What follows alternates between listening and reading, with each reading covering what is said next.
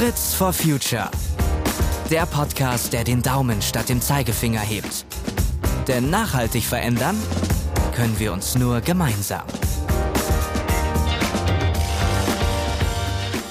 Wasserknappheit in Deutschland. Gibt es die wirklich? Es scheint so, als würden wir immer nur in Hitzeperioden darüber sprechen. Und dann wird diskutiert, ob man den Garten noch wässern darf und wie das eigentlich ist mit dem Händewaschen und dem Duschen. Was es wirklich bringt, zum Beispiel, das Wasser beim Einseifen abzustellen. In dieser Folge nehmen wir uns das Thema Wasser in Deutschland vor und möchten häufig gestellte Fragen klären. Welche Maßnahmen machen wirklich Sinn? Ist auf jeden Fall eine davon. Und dafür haben wir einen tollen Experten an Bord. Ganz herzlich willkommen, Dr. Dietmar Mehl. Ja, hallo, moin. Man hört es schon. Du kommst aus dem Norden und äh, das mag ich sehr. Und ich stelle dich einmal ganz kurz vor. Du bist Geschäftsführer bei Biota. Das ist ein Institut für ökologische Forschung und Planung. Und das bedeutet, ihr forscht selbst zu allen Themen, die mit der Natur zu tun haben und schafft damit dann eine wissenschaftliche Grundlage, um beraten zu können. Wen beratet ihr? Also wer sind eure Kundinnen und Kunden? Ja, ich würde das leicht abwandeln, Janine. Wir heißen ja ökologische Forschung und Planung. Also wir sind natürlich auch Leute, die in der Praxis arbeiten. Äh, wir planen viele Dinge. Wir haben ja auch technische Pläne am Hause. Wir konzipieren Dinge. Wir untersuchen Dinge. Wir arbeiten für private und für die öffentliche Hand in verschiedensten Ebenen. Und das ist also eine Facette unserer Forschung. Es ist natürlich so, dass wir auch bei dem, was wir planen und konzipieren, grundsätzlich versuchen natürlich wissenschaftliche Prinzipien zugrunde zu legen. Und wir gehen insbesondere davon aus, dass es ein großer Vorteil ist, wenn man praktische Belange immer auch im Hause mit angewandter Forschung verbindet. Und mal um auf die Forschung zu kommen, im Bereich Wasser sind wir natürlich tätig, vor allen Dingen für öffentliche Einrichtungen, die sich mit Wasserthemen beschäftigen. Das sind also vor allen Dingen Bundeseinrichtungen. Also ich nenne mal Einrichtungen wie äh, das Umweltbundesamt oder das Bundesforschungsministerium. Und natürlich haben wir Spezialforschung, also für einzelne Auftraggeber, die sich in irgendwelchen Bereichen dann tummeln. Grundsätzlich ist es so, dass wir beim Thema Wasser beide Aspekte im Blick haben, also die Qualität des Wassers, äh, ne, das ist ja auch ein sehr wichtiger Punkt, und die Quantität des Wassers, also das, was man jetzt zum Beispiel unter dem Aspekt Wasserhaushalt versteht, also die Mengen des Wassers, die sich in der Landschaft bewegen. Und jetzt haben wir auf jeden Fall verstanden, du bist also ein Experte mit jahrzehntelanger Erfahrung. Und deswegen interessiert uns natürlich einfach mal erst deine grundsätzliche Einschätzung. Also wenn wir jetzt Schlagzeilen lesen, wo man auch in Panik verfallen könnte, Wassernot in Deutschland, ähm, Dürreperioden etc., kannst du uns mal sagen, wie dramatisch ist die Lage? Ja, ähm, man, man soll nie Panik kriegen und man soll auch nichts dramatisieren. Man muss das sehr differenziert betrachten. Es ist grundsätzlich so, dass wir äh, mittlerweile in einer Phase sind, in der wir uns auf jeden Fall sehr ernsthaft Gedanken machen müssen um das Thema Wasser. Das wissen alle. Wir haben mit dem Klimawandel zu tun. Der Klimawandel bedeutet, dass wir eine Zunahme von Extremen haben. Das bedeutet aber Extreme nach Art, Intensität und auch nach Häufigkeit und Andauer. Wir merken das immer, dass Perioden in den letzten Jahren, in denen also bestimmte Extreme vorherrschen, sehr lange sind. Das wird zum Beispiel im Moment ja auch schon mit dem Jetstream in Verbindung gebracht, der einfach nicht mehr so schnell und dynamisch sich verlagert, sondern relativ stabil läuft. Also wir haben immer längere Perioden, besondere Extreme, feuchte Phasen, wo wir sehr viel Wasser in der Landschaft haben, Hochwasserprobleme. Wir haben das ja alles in den letzten Jahren erlebt. Und natürlich auch lange Phasen äh, mit Trockenheit.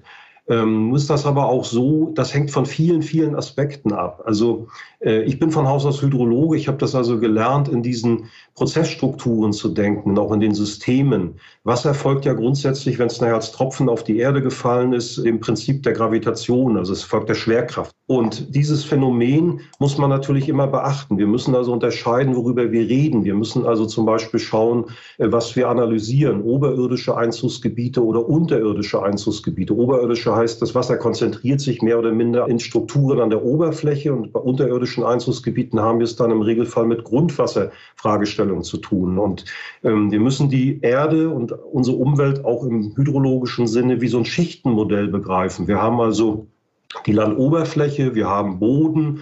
Den Boden kann man noch differenzieren in oberen Boden und den unteren Boden, in einen tieferen Untergrund. Und danach haben wir erst äh, Bereiche, wo dann Grundwasser interessant wird, wenn man das mal so grob bilanziert.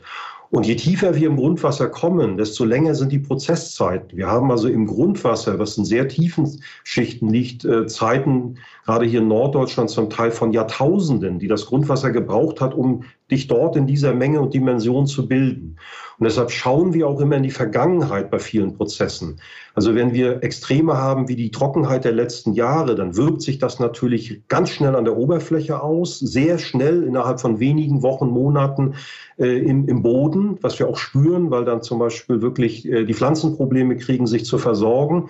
Wir haben aber die gleichen Phänomene erst sehr langsam im Grundwasser. Das heißt, im Moment haben wir in vielen Grundwasseraquiferen, also in diesen Grundwasserleitern, immer noch sehr stabile Verhältnisse. Wenn wir es schaffen, wenigstens im Mittel in der Grundwasserneubildung ähnliche Verhältnisse zu realisieren wie in der Vergangenheit, dann haben wir dort im Grundwasserbereich in vielen Dingen nicht so ein Problem. Wir haben es aber an der Oberfläche. Und wir haben auch dann ein Problem, wenn Wassernutzungen aus Oberflächengewässern passieren, die ähm, ähm, relativ kleine Einzugsgebiete haben oder die Speisungsräume haben mit ungünstigen Konstellationen. Ich will mal ein Beispiel nennen. Der Rhein zum Beispiel speist sich ja im Sommer vor allen Dingen auch aus den Gletscher- und Schneeschmelzabflüssen des Alpenraumes. Und wenn die mal sich weiter ändern, dann werden wir dort immer weniger Gletscher haben. Wir laufen also Gefahr, dass wir auch immer weniger Wasser im Sommer im Rhein haben. Und alle Nutzungen, die darauf ausgerichtet sind, nehmen wir mal nur den Bodensee. Vier Millionen Menschen leben aus dem Bodensee dort. Äh, der ganze Raum Stuttgart der Nordraum in Baden-Württemberg äh, versorgt sich ja aus dem Bodensee, dann wird das natürlich problematischer werden. Der Bodensee wird nicht leer fallen, aber ich kann aus dem Bodensee auch nicht immer mehr Wasser rausnehmen, als zufließt. Und unterhalb schließen sich weitere Nutzungen an. Wir haben das Schifffahrtsproblem auf dem Rhein. Also wir laufen Gefahr, dass wir mit etlichen Nutzungen Probleme kriegen, wenn wir das nicht im Blick behalten. Und deswegen plädiere ich dafür, das sehr differenziert zu sehen. Also wir müssen das sozusagen als Hydrologen, auch die Kollegen in der Hydrogeologie, die das sozusagen im tieferen Untergrund betrachten, wir müssen schauen, dass wir diese Prozessräume vernünftig bewerten und sehen. Und wir müssen auch Schlussfolgerungen ziehen, die immer dahin gehen. Eines will ich aber betonen. Wir haben die schnellsten Änderungen natürlich, ich habe das ja gesagt, an der Oberfläche. Und in dieser Oberfläche drin liegen die Oberflächengewässer. Dort findet die Grundwasserentlastung statt, auch in den oberen Grundwasserleitern. Und wenn das alles austrocknet, die Böden, der obere Grundwasserleiter nicht mehr so viel Wasser bekommt durch versickernden Niederschlag, dann haben wir Trockenheit in den Oberflächengewässern, wir haben Schwierigkeiten mit den Mooren, die eine ganz große Bedeutung haben im Moment im Klimaschutzbereich, weil sie eben sehr viel CO2 normalerweise binden können, jetzt aber durch Entwässerung sehr viel CO2 freisetzen. Wir haben das äh, im Prinzip dann in der Landwirtschaft, in der Forstwirtschaft. Wir haben die Probleme im, im Waldbereich, dass die Bäume absterben. Und wir haben selber Probleme, auch Wasser noch zu nutzen, wenn wir es aus den oberen Bereichen nehmen. Also man muss das sehr differenziert sehen. Mhm. Das habe ich verstanden. Also, dass man wirklich angucken muss, in welchem Bereich haben wir jetzt konkret quasi die Herausforderung oder das Problem oder wo ist es vielleicht schon dramatischer als woanders, wenn man sich das Ganze, ähm, du hattest es so in Schichten beschrieben, also wie so eine Schichttorte vorstellt, dann ist vor allen Dingen weiter oben nicht nur das sichtbare Problem, sondern auch das konkrete Problem. Was wäre denn eine erste sinnvolle Maßnahme? Also ist es das Wasser sparen oder ist es, müssten wir Wasser umverteilen? Also was ist denn die erste naheliegende Maßnahme, um diese Herausforderung anzugehen und der zu begegnen? Na, wir haben ja eine etablierte Wasserwirtschaft in Deutschland. Diese Wasserwirtschaft war in der Vergangenheit auf andere klimatische Bedingungen ausgerichtet und sie war auch auf andere wirtschaftliche Bedingungen ausgerichtet. Wir haben in der Vergangenheit natürlich viele Dinge getan, die diese Situation, die wir heute haben, heute extrem verschlimmern. Wir haben die Landschaften entwässert. Ich bin, habe es ja vorhin gesagt, ich bin aus Norddeutschland, ich komme aus Mecklenburg-Vorpommern. Wir haben ungefähr 60 Prozent Agrarfläche im Land, vom gesamten Land. Und davon haben wir mehr als die Hälfte künstlich entwässert über Drainagen. Das ist passiert, weil man zu einer Zeit, in der sehr viel Niederschlag fiel, auch noch in den 80er Jahren hatten wir sehr viel Niederschlag, Probleme hatte mit Vernässung von Ackern und so. Das ist heute auch noch teilweise ein Problem, aber lange nicht mehr in der Dominanz. Und diese Prinzipien, die müssen wir ändern, weil wir, wenn wir Wasser in der Landschaft halten, dann schaffen wir mehr Grundwasserneubildung. Dann haben wir Rückkopplungen in das Grundwasser. Das heißt, wir stauen mit höheren Wasserspiegellagen, gerade im Niedrigwasserbereich, das Grundwasser auch zurück. Es hält sich länger. Die Bodenfeuchte wird größer. Äh, wir müssen also überlegen, unsere gesamte Struktur in der Wasserwirtschaft zu ändern, die jetzt nicht darauf ausgerichtet ist, Trinkwasser zu entnehmen mhm. oder Abwasser zu behandeln. Aber diese Aspekte, die mit den weiteren Prozessen in der Landschaft zusammenhängen. Äh, und da arbeiten im Moment jede Menge Leute dran. Es gibt ja auch jetzt ein Programm von Frau Lemke, Bundesumweltministerin, dass man so einen Aktionsplan natürlicher Klimaschutz äh, finanzieren will mit vier Milliarden Euro in den nächsten Jahren. Das soll vornehmlich darauf ausgerichtet sein, hier Schwerpunkte zu setzen, um landschaftliche Dinge zu verändern. deshalb sind im Moment die deutschen Fachverbände, die ganze Fachwelt dabei, daran zu arbeiten, dass wir Strategien entwickeln, Handlungskonzepte, vor allen Dingen auch in die praktische Umsetzung kommen, wie wir diese Dinge ändern, weil das ist ganz wichtig. Und dann, Janine, das ist natürlich klar, jede Form von Einsparung, wassersparende Technologien in der Industrie, äh, im Handwerk, Wassersparen auch in den Privathaushalten, das hilft alles. Ne? Das ist keine Frage. Wir müssen einfach bewusster damit umgehen. Da sprechen wir gleich nochmal drüber, aber ich würde gerne noch einmal was ähm, zu dem Grundsätzlichen, was du gerade gesagt hast. Man muss das quasi jetzt auf einer Basis, auf einer neuen Basis sozusagen auch neu denken, ne? was offenbar ja ganz viele Menschen auch gerade tun, Expertinnen und Experten. Geht das schnell genug? Also ist das Problem zum einen umfassend erkannt und äh, geht das schnell genug, so dass wir das tatsächlich irgendwie voraussichtlich in den Griff bekommen können? Also da muss ich sagen, ich neige ja mal dazu, das möglichst differenziert zu sehen. Wenn man die politischen Programme sieht, auch die, den Rechtsrahmen, zum Beispiel durch die Europäische Wasserrahmenrichtlinie, das Wasserhaushaltsgesetz, die, die parallelen Verordnungen, auch die Aktivitäten, die viel entfaltet werden, auch in der Wissenschaft, dann haben wir da eigentlich sehr viel. Aber wir haben große Schwierigkeiten, das schnell umzusetzen. Äh, es mangelt eigentlich nach wie vor an der praktischen Umsetzbarkeit. Ähm, und wir haben zum Beispiel bei der Europäischen Wasserrahmenrichtlinie jetzt gut 20 Jahre mit ähnlichen oder gleichen Zielen agiert, bundesweit. Und es ist wenig passiert. Es ist relativ wenig passiert. Dort ist ja das übergeordnete Ziel, dass wir möglichst den guten Zustand der Gewässer äh, schützen oder ihn entwickeln, soweit er nicht da ist. Die meisten Gewässer sind ja nicht im guten Zustand. Es sind bloß so ungefähr acht Prozent der Gewässer im guten Zustand. Oh, das ist aber wenig. Und wir sind da kaum vorangekommen. Also es ist sehr schwer bei all den Aspekten, die wir haben. Wir haben natürlich auch Landschaften, Systeme, die lange gewachsen sind. Wann immer wir etwas ändern, gibt es auch äh, immer Beeinträchtigungen oder Art Verlierer im System.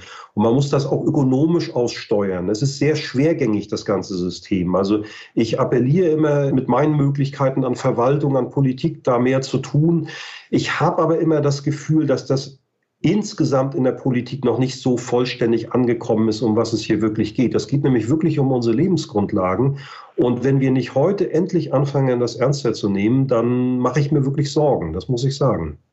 Ja, ich glaube, es ist auch tatsächlich, also man kann sich insofern Sorgen machen, ohne dass wir jetzt hier Panik äh, verbreiten wollen, weil es geht ja tatsächlich auch in unserem Podcast immer darum, vor allen Dingen Lösungen aufzuzeigen. Und das hast du ja auch schon getan.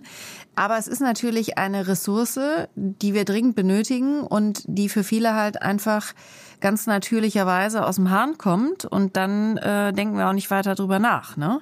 Und wir sehen aber ja in anderen Teilen der Welt, dass es durchaus auch äh, Streit und, und Kriege geben kann um die Ressource Wasser. Und das ist halt so das, was wir uns, glaube ich, vor Augen führen müssen, dass wenn wir in eine andere, brenzligere Situation kommen, dass wir dann einfach ähm, auch viel mehr Potenzial haben, wirklich für, für Auseinandersetzungen um eine solche Ressource. Ja, ich würde jetzt natürlich im Moment noch lange nicht so weit gehen, mich hier in Deutschland vor solchen Situationen zu fürchten. Da haben wir natürlich zu viel Expertise und auch zu viel, zu viel gutes Bewusstsein in der Richtung. Da bin ich wieder ganz optimistisch. Wir können mhm. das schon entwickeln. Wir müssen auf jeden Fall eins machen. Wir dürfen die Ressource Wasser, ich will das mal so bezeichnen, nicht übernutzen. Also wir reden ja auch fachlich vom Wasserdargebot. Und das Wasserdargebot, das muss immer sich erneuern können. Wenn wir mehr nutzen, als sich natürlicherseits bildet, und das ist immer eine Frage dann wieder des Betrachtungszeitraumes. Aber auf jeden Fall muss diese Dargebotsfrage in den Mittelpunkt gerückt werden. Was ich beobachte, ist teilweise schon Konkurrenz natürlich um Wasser. Wir haben beispielsweise öffentliche Wassernutzer, die Grundwasser nutzen. Ähm, dort, ähm, wir haben aber als Player mit dabei auch Mineralwasserhersteller oder wir haben als, äh, als Player auch äh, die landwirtschaftliche äh, Bewässerung, die versuchen ja auch Grundwasser zu nehmen, weil das Problem der Bewässerung wird auch immer größer durch diese klimatischen Änderungen. Und da spielen sich schon Verteilungskämpfe ab. Das ist schon richtig. Und das ist ein Indiz dafür, dass wir dort auch mehr Fachgrundlagen brauchen. Die Behörden, die Fachbehörden sind eigentlich angehalten. Die können sich ja auch Dritter bedienen, wie zum Beispiel solchen äh, Firmen, äh, wie wir es sind. Die gibt's ja, äh, da gibt's ja nur noch mehr, um Bilanzen erstellen zu lassen, um Konzepte entwickeln zu lassen, wie man mit diesem Dargebot umgeht, wie man das sozusagen gestaltet. Und ähm, wenn man das schafft und wirklich dieses Grundsätzliche des wasserwirtschaftlichen Handelns, nämlich lasst uns um Himmels Willen uns in diesem Dargebotsrahmen vernünftig bewegen, wenn man das in den Griff kriegt, dann ist schon viel gewonnen. Mhm. Aber das zerfasert natürlich in ganz viele Details. Und ich hatte das ja gesagt, wir brauchen relativ komplexe Antworten. Und was ich immer versuche, in den Vordergrund zu rücken, ist, wir investieren ja immer wieder neu. Und wenn wir es schaffen, bei neuen Investitionen oder sowieso bei neuen Herangehen an irgendwelche Fragen gleich komplexer zu denken und nachhaltiger zu denken, dann kostet das mitunter nicht mal viel Geld. Wir haben viele Möglichkeiten, wenn wir jetzt neu Geld einsetzen, es gleich so einzusetzen, dass wir Mehrfachfunktionen haben. Ich werbe immer für, für dieses, das ist ein blöder Begriff, Synergien, der klingt so kompliziert. Das heißt aber eigentlich, lasst uns Dinge tun, die nicht nur einen Nutzen haben, sondern ganz viele Nutzen entwickeln. Und das kann man und das ist bekannt. Ja, mehrere Fliegen mit einer Klappe schlagen sozusagen. Was ich mich frage, es ist ja, das Thema Wasser ist ja, also wir kennen ja auch diesen Ausspruch, Wasser sucht sich immer seinen Weg und das ist ja auch vollkommen klar und das beobachten wir alle. Kann man das eigentlich, wenn es auch um Regulierungen geht, kann man das überhaupt in Grenzen denken, Wasser? Also es geht ja natürlich auch über Ländergrenzen hinweg. Es kommt dann von irgendwelchen Gletschern, hast es vorhin selbst beschrieben. Und ähm, also wie schwierig oder wie groß ist die Herausforderung, überhaupt auch Regularien zu erstellen und dann anzuwenden, weil man ja irgendwie in Grenzen denken muss. Für wen trifft das überhaupt zu? Ja, das ist ein ganz wichtiger Punkt, Janine. Nun gibt es aber diese Systemgrenzen. Wir sagen auch zu den äußeren Rändern ja Wasserscheiden. Das sind so Erhebungen, also man stellt sich einfach so Berge vor, die rundrum sind und alles, was dann in die Mitte fließt, ne, hangabwärts, das ist sozusagen ein Einzugsgebiet, was es dann räumlich begründet wird. Und so ähnliches im Grundwasser, nur dass dort die Wasserscheiden durch ähm, durch Gebiete entstehen, die, wo wir also hohe Infiltrationsraten ins Grundwasser haben. Dort wölbt sich sozusagen der Grundwasserspiegel auf, aber grundsätzlich ist das Prinzip genauso. Dieses Prinzip gibt es, wie gesagt, in allen Raumeinheiten. Es ist auch bekannt, das ist auch rechtlich bekannt. Also die Europäische Wasserrahmenrichtlinie verpflichtet seit dem Jahr 2000 zur Bewirtschaftung in Flussgebietseinheiten. In Deutschland hat man fünf Flussgebietseinheiten, darunter einige internationale, weil wenn du an die Oder denkst oder den Rhein oder die Maas oder auch die Elbe, dann nehmen da natürlich andere europäische Länder daran teil. Mm, ähm, das ist also vorgesehen und das wird auch so gemacht. Und spätestens, wenn man sich um Fragen äh, des Wasserhaushalts kümmert, des Landschaftswasserhaushalts, werden alle Fachleute, egal ob sie in der Behörde sitzen, in der Wissenschaft oder bei Praktikern, immer natürlich in diesen Systemräumen denken. Also man denkt dann in entsprechenden Einzugsgebietsstrukturen. Und die gibt es aber auch in allen Ebenen, ne? weil mhm. es gibt ja auch, wenn du dir mal anguckst, wie das, wie oberirdische Gewässer fließen, das sind ja ganz fein verästelte Gewässernetze. Wir haben also Ströme und äh, in die fließen Flüsse rein und in die großen Flüsse fließen kleinere Flüsse rein und in die kleineren Flüsse Bäche und irgendwann sind es so noch Rinnsale und kleine Quellen und so. Und dieses Prinzip, das hast du natürlich genauso in der arealen Struktur, also in diesen Einzugsgebieten. Mhm. Und je nachdem, was du für ein Problem hast, musst du die passende Systemgröße und den passenden Systembezug wählen und dann in diesem Bereich auch analysieren. Mhm. Deswegen müssen wir das alles sehr, sehr komplex denken. Also mit dem Wasser, das ist wirklich eines der komplexesten Systeme überhaupt, die wir haben. Ne? Und das ist äh, aber sehr entscheidend für uns als Menschen. Ohne Wasser haben wir keine, keine Überlebenschance. Ja. Das ist wirklich essentiell in jeder Hinsicht. Ne? Vollkommen richtig. Ich habe so einen kleinen Fragenkatalog. Darunter sind vielleicht auch äh, auf den ersten Blick ein paar naive oder sehr einfache Fragen. Ich würde dich aber äh, bitten, darauf gerne auch kurz und knapp zu antworten, gerne aber auch mit einer Erklärung. Und ich starte mal mit der Frage, was ist schlimmer oder die größere Gefahr? Zu wenig Wasser oder zu viel? Na, sagen wir mal so, zu wenig Wasser ist äh, natürlich ganz schlimm, weil es alle möglichen Systeme kaputt macht, weil es auch, wir merken das, das macht die Wälder kaputt, die Moore kaputt. Wir haben bei zu wenig Wasser irgendwann vielleicht nicht mal mehr Wasser zum Trinken. Das ist also eine ganz zentrale Gefahr. Aber Hochwasser ist genauso gefährlich. Äh, ne? Nur gegen Hochwasser können wir uns vielleicht noch besser schützen, weil wir selber das in der Hand haben. Wir müssen ja nicht in die natürlichen Überschwemmungsräume der Gewässer reingehen mit unseren Nutzungen, oh, mit unseren unseren Wohnungen und unseren Straßen. Wir können uns ja auch versuchen, da rauszuziehen oder auch zum Teil Schutzmaßnahmen zu entwickeln. Mhm. Äh, das ist ja möglich. Bei Niedrigwasser haben wir ein Problem, weil das ist im Prinzip äh, hydroklimatisch bedingt und wir haben weniger Chancen, da was zu tun. Und ich hatte das ja anfangs gesagt, erschwerend kommen diese starken Änderungen dazu, die wir in der Historie vollzogen haben, die uns jetzt sozusagen auf die Füße fallen. Und deswegen müssen wir an diesen negativen Landschaftsveränderungen, die also dann wieder diese Prozesse des, des klimatisch bedingten, der klimatisch bedingten Dürren verstärken, an die müssen wir ran. Und das mit Macht und mit richtig viel Geld, mit vielen kreativen Ideen und mit wirklichem Engagement. Und das ist sowas von wichtig. Ich mache mal weiter mit der nächsten Frage. Gibt es also Regionen in Deutschland, die quasi automatisch, wenn man es auf der Karte sieht, mit Wasser gesegnet sind, weil sie am Meer liegen, weil sie viele Flüsse haben oder Seen? Geht es denen automatisch besser oder ist das quasi nur so ein, so ein Blick von oben, der eigentlich gar nichts über die wirklichen Verhältnisse aussagt? Gute Frage, Janine. Ein Kollege, ein sehr geschätzter Kollege, der früher in einer Landesbehörde in Mecklenburg-Vorpommern äh, äh, gearbeitet hat, der jetzt in Rente ist, der hat mal auf so einer Tagung gesagt, Mecklenburg-Vorpommern ist ein gewässerreiches Land, aber kein wasserreiches Land.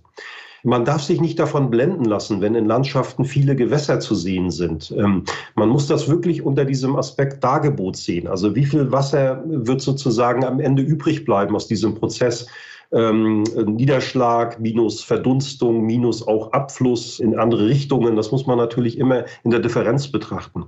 Und deshalb sind äh, traditionell eigentlich eher die Gebiete gut dran, die hohe Niederschläge haben. Das gilt äh, vor allen Dingen natürlich für äh, alpine Regionen, für Mittelgebirgsregionen. Das gilt aber auch äh, prinzipiell in diesem Gradienten, den wir aus der Meteorologie kennen. Also wir haben sozusagen so eine klassische Abnahme von Nordwest Richtung Südost. Also die Kontinentalität nimmt zu und das merken wir bei den Niederschlägen und das wirkt sich aus. Und dann haben wir auch Regenschattenregionen, also beispielsweise alles, was östlich vom Harz liegt, ist ganz stark betroffen. Äh, der Harz zwingt die Wolken dazu, dort abzuregnen und das merkt man in den Strukturen.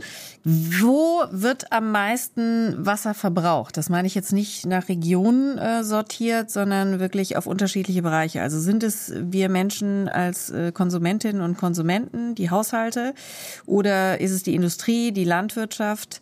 Gib uns mal so ein Gefühl für die Verteilung.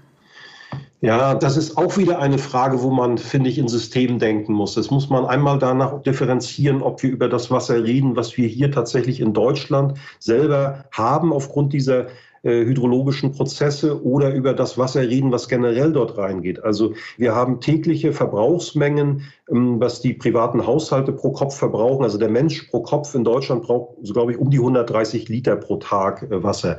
Das klingt viel. Das meiste braucht er auch für Nutzzwecke. Das wenigste davon trinkt er. Das meiste ist für Duschen, Wäsche waschen, Pflanzen gießen und alles Mögliche. Wie ist das im internationalen Vergleich? Hast du da irgendeine, also liegen wir da weit? Na, da liegen wir wahrscheinlich, das weiß ich jetzt nicht, aber da würde ich sagen, liegen wir relativ gut, weil wir relativ moderne äh, Wasserversorgungssysteme haben. Wir haben relativ wenig Verluste in den Wasserverteilsystemen und wir haben ja auch wirtschaftlich kalkulierte Preise. Insofern ist da auch ein Marktdruck da gegenüber der Bevölkerung, Wasser auch einzusparen. Äh, da glaube ich, da sind wir relativ gut. Aber was wir völlig unterschätzen, ist, dass in dem, was wir konsumieren, jede Menge Wasser drin ist, indirekt. Also es gibt diesen Begriff des virtuellen Wassers. Also wenn wir eine Tasse Kaffee trinken, dann glauben wir, dieser Viertelliter Wasser, was da drin ist, das ist das Wasser. Nein, zur Produktion der Kaffeebohnen ist ein Vielfaches eingesetzt worden.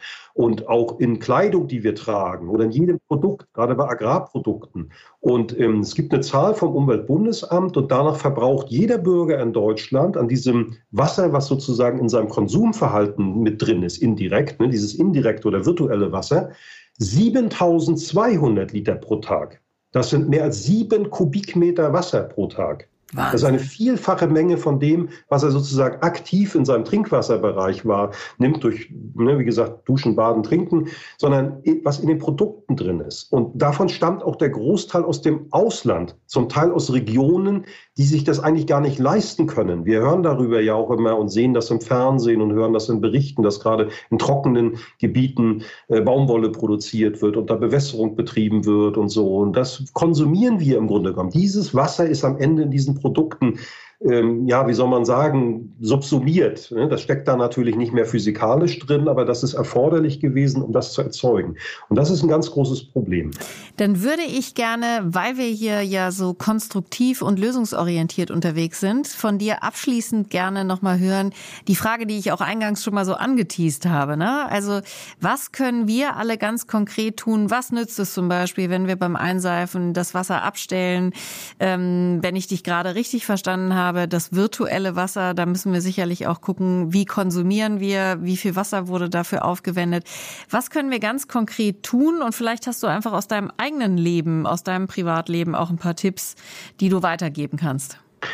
Ja, gute Frage. Ich tue das wirklich so, wie du gesagt hast, beim Duschen schon immer. Das kommt natürlich nun auch durch meine fachliche Prägung. Ich sehe einfach, die Unnötigkeit der Wassernutzung, wenn man sie nicht braucht. Und ich sehe auch die Energie dabei, weil das darf man auch nicht vergessen. Äh, wenn wir Wasser nutzen, ist im Regelfall auch viel Energie notwendig, um dieses Wasser zu fördern, zu transportieren, zu reinigen. Wir haben ja gerade diese große Diskussion auch mit der Energiekrise. Geht alle bitte davon aus, wer Wasser spart, spart auch Energie. Das ist eine ganz wichtige Botschaft. Ne, also ich tue das wirklich. Ich tue das bei allem. Ich nutze Wasser im Haushalt doppelt, wenn ich irgendwo was habe äh, aus der Kaffeemaschine Maschine noch oder so, dann nehme ich das auch zum Teil zum Blumengießen und so. Also ich mache das mein ganzes Leben lang eigentlich. Ich gehe da sehr bewusst mit um. Wo man kann, sollte man sparen. Das ist richtig. Bewusstes Umgehen würde viel helfen, weil das am Ende richtig ist. Aber wir müssen vor allen Dingen auch auf unseren, in unseren Einflusssphären agieren. Das hat was mit Politik und Gesellschaft zu tun, dass wir mit darauf achten, dass Politiker sowas in den Fokus nehmen. Also bitte helft alle mit, dass dort Druck reinkommt in die Politik, dass die solche Programme wirklich zu Ende fahren. Und ich muss immer darüber reden, und Strategien machen, sondern dass das wirklich umgesetzt wird, dass da Geld in die Hand genommen wird. Helft mit, dass auf kommunaler Ebene Bürgermeister, Stadtverordnete, äh, äh Gemeindevertreter Lösungen finden bei, bei, bei Vorhaben, die Wasser, am Ende Wasser sparen, die auch diese Wichtigkeit des Wassers im Zusammenhang mit ökologischer Funktionsfähigkeit sehen, also diese Ökosystemleistung, die jetzt alle nutzen, dass auch in der, im Bereich der Bebauung, der Bebauungspläne, in der, ba in der Bauleitplanung Dinge gemacht werden, die Wasser sparen, also Gründächer oder Blaudächer, dass man über Zisternen nachdenkt, dass man Wasser, was äh, entsteht, weil es eben auf Flächen tatsächlich anfällt, Regenwasser, dass man das äh, äh, wieder nutzt, um es äh, verdunsten zu lassen, damit man auch im Sommer Kühlfunktionen hat oder dass man damit Grünflächen unterstützt, die dann wieder in die Grundwasserneubildung gehen und so. Man kann unglaublich viel machen. Also bitte, bitte helft alles, habt da einen Blick drauf und fordert das auch ein von euren Vertretern in der Politik auf allen Ebenen. Das halte ich für ganz, ganz wichtig, dass das gemacht wird. Und in eurem beruflichen Umfeld. Ihr alle habt in irgendeiner Stelle was mit Wasser zu tun.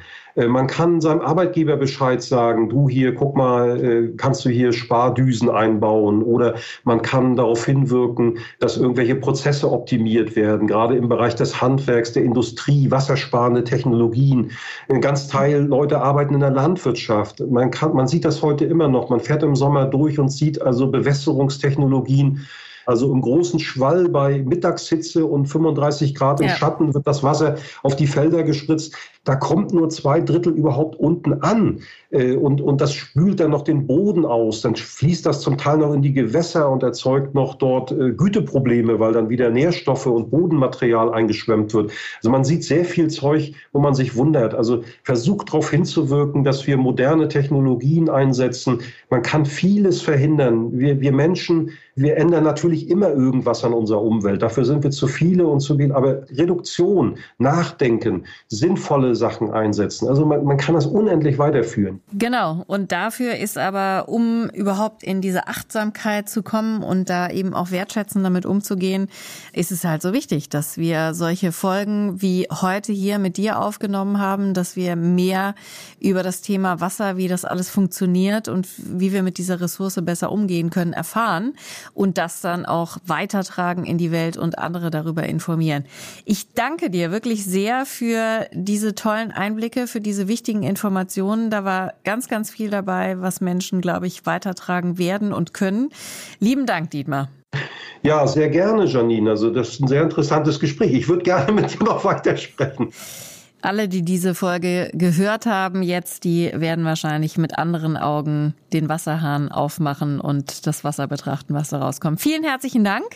Und wenn euch, liebe Hörerinnen und Hörer, diese Folge von Fritz for Future gefallen hat und auch weitergebracht hat in Sachen Wissensaufbesserung, will ich mal sagen, dann freuen wir uns über eine Bewertung und alle weiteren Folgen, die es schon gibt, findet ihr auf henkel.de slash podcast.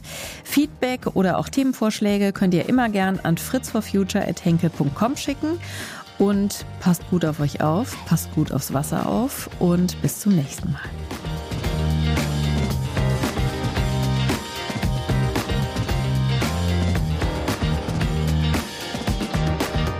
Fritz for Future. Der Podcast, der den Daumen statt dem Zeigefinger hebt. Denn nachhaltig verändern können wir uns nur gemeinsam.